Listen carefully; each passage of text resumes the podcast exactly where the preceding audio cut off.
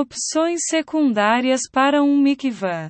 Ir ao mikvah é uma das ações mais importantes necessárias para permanecer puro.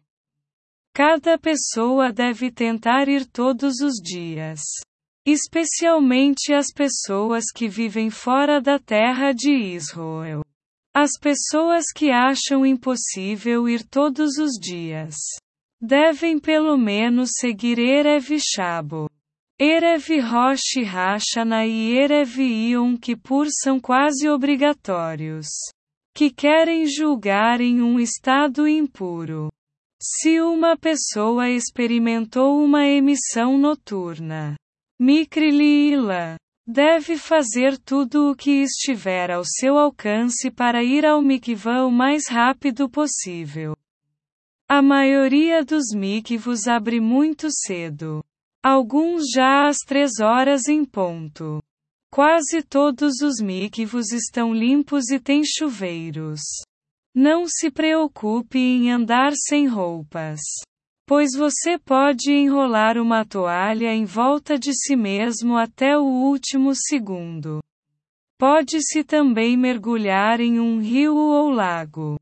Se uma pessoa se esforça o máximo que pode e ainda assim acha absolutamente impossível ir a um mikve, então deve usar um desses métodos secundários para se purificar. Ir a um mikvah é muito mais poderoso do que esses métodos. No entanto, esses métodos são muito melhores do que nada advertindo que esses métodos não funcionarão para uma mulher. Ela é uma nidã até que ela vá para uma mikvah adequada. O primeiro método envolve enxaguar o corpo em nove kavim de água. Se for a vontade de Hashem, publicaremos instruções exatas posteriormente. O segundo método envolve a imersão em uma piscina de Main Shilve. Se for a vontade de Hashem, publicaremos instruções exatas posteriormente.